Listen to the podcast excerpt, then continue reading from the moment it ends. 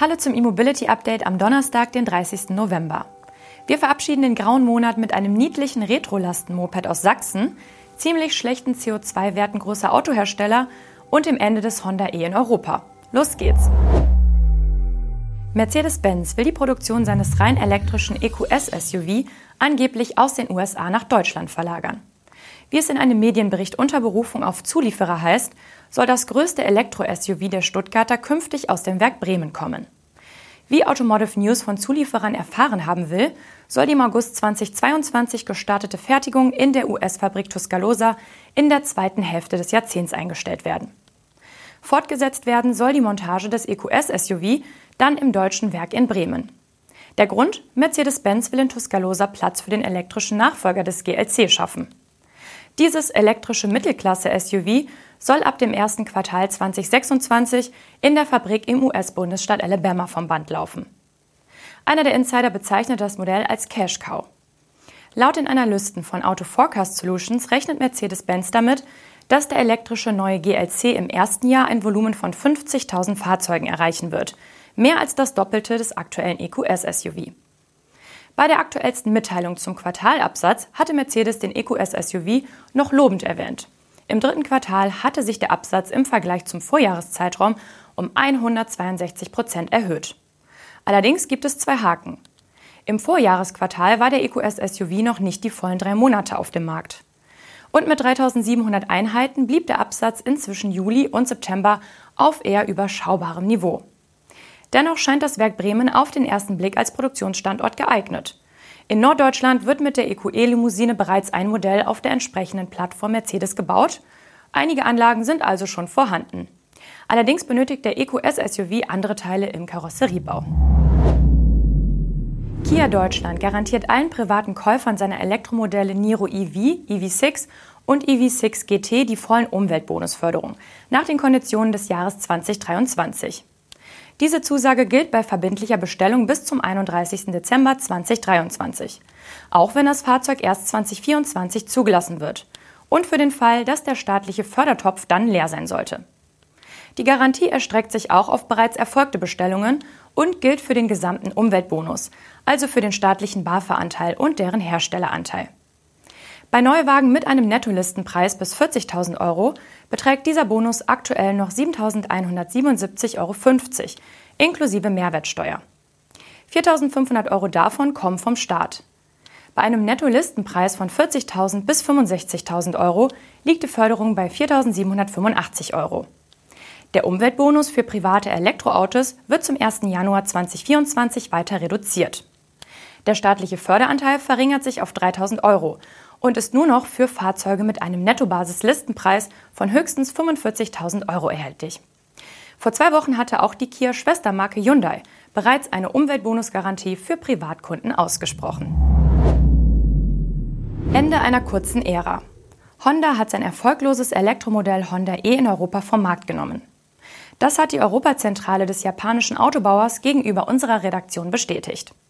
Der Honda E mit seinem speziellen Design kann demnach in Europa nicht mehr bestellt werden.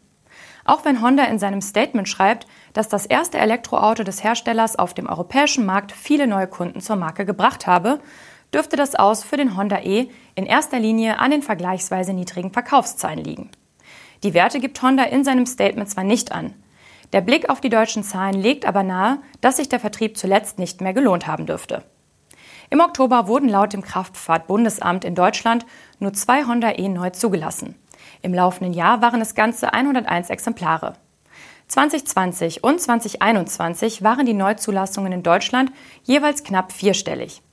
Schon im Vorjahr ging es aber auf 677 Einheiten zurück. Das waren im Schnitt also nur noch 56 Autos pro Monat. Einen direkten Nachfolger im Segment der Elektrokleinwagen soll es nach Informationen der Autobild vorerst nicht geben. Das Magazin hatte zuerst darüber berichtet, dass der Honda E in Deutschland nicht mehr konfiguriert werden kann. Das von Honda lange Zeit angekündigte zweite Modell auf der Plattform ist nie auf den Markt gekommen. Das dürfte auch mit der Nachfrage und den Produktionskosten zu tun gehabt haben.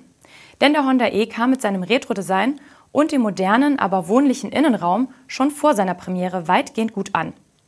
Mit einem Basispreis von knapp 40.000 Euro war der 3,63 Meter kurze Kleinwagen aber reichlich teuer und mit seinem nur 35,5 Kilowattstunden großen Batteriepack waren bereits in der Theorie nur 220 Kilometer Reichweite möglich. In der Praxis meist noch weniger. Das Verhältnis aus Preis und Leistung hat beim Honda E einfach nicht gestimmt. Diese Meldung kommt nicht überraschend. Trotz ihrer Klimaversprechen sind die CO2-Emissionen der drei größten Autohersteller der Welt, Toyota, Volkswagen und Hyundai Kia, deutlich gestiegen. Greenpeace führt das auf den zunehmenden Verkauf von SUV zurück.